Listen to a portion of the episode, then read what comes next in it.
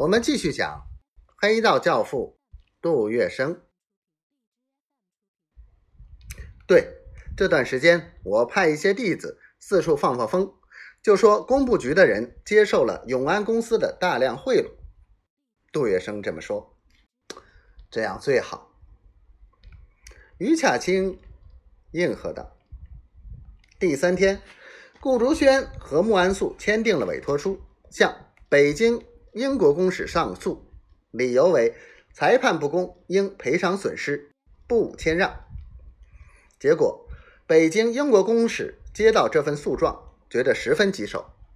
这个公使是个老官僚，他觉得这是工部局理亏。虽然地皮原是工部局官产，却已经卖断利器。就属于个人私产，不可侵犯，自然有权不让。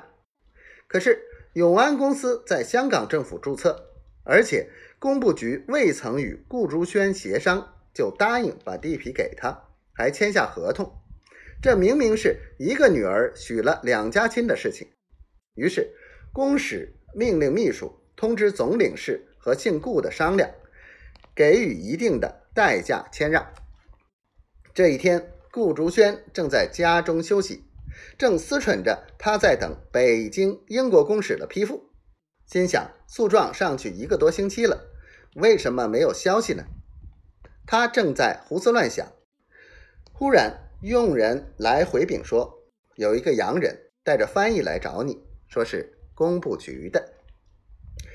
顾竹轩一怔，但马上想到这可能是北京的状子生效了，于是。他吩咐，请客人到楼下小客厅见。洋人满面笑容的进来了，一坐下就把顾竹轩吹捧一番之后，慢慢转入了正题。顾先生，关于天产舞台的事宜，公使已通知总领事，要工部局妥善解决。我是工部局英籍董事史密斯。工部局授权于我和您协商，想听听您的意见。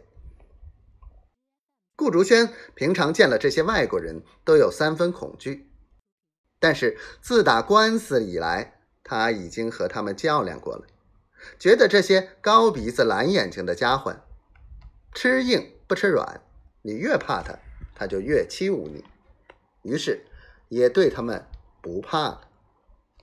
这时，他的嗓门也高了起来。史密斯先生，我的要求办法总共有两条：一是不动迁，我也不向你们索取任何赔偿；二是如果一定要动迁，也可以，地点一定要在市中心，给我盖一座三层楼的大戏园，不然我还要继续打官司。